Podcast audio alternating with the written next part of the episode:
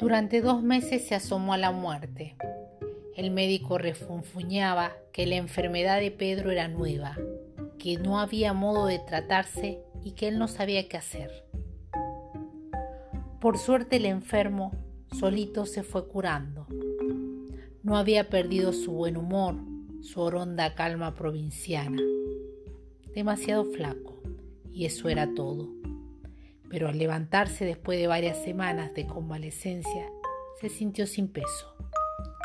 Oye, dijo a su mujer, me siento bien, pero no sé, el cuerpo me parece ausente. Estoy como si mis envolturas fueran a desprenderse dejándome el alma desnuda. Languideces, le respondió su mujer. Tal vez. Siguió recobrándose. Ya paseaba por el caserón, atendía el hambre de las gallinas y de los cerdos. Dio una mano de pintura verde a la pajarera bulliciosa y aún se animó a echar la leña y llevarla en carretilla hasta el galpón. Según pasaban los días, las carnes de Pedro perdían densidad. Algo muy raro le iba minando, socavando, vaciando el cuerpo. Se sentía con una ingravidez portentosa.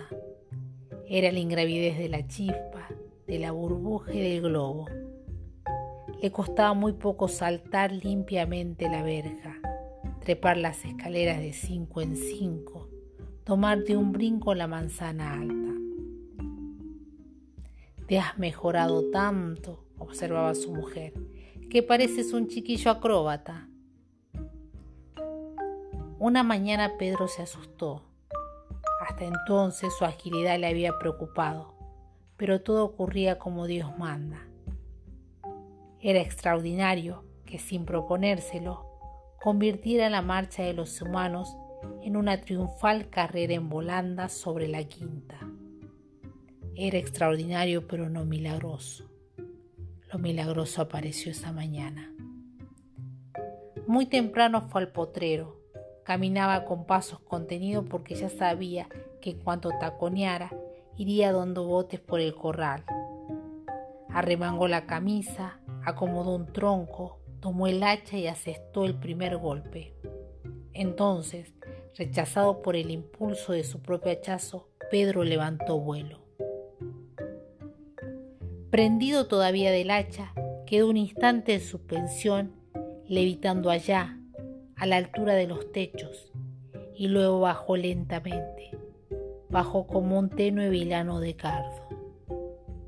Acudió su mujer cuando Pedro ya había descendido, y con una palidez de muerte temblaba agarrado a un rollizo tronco. Eve, casi me caigo al cielo,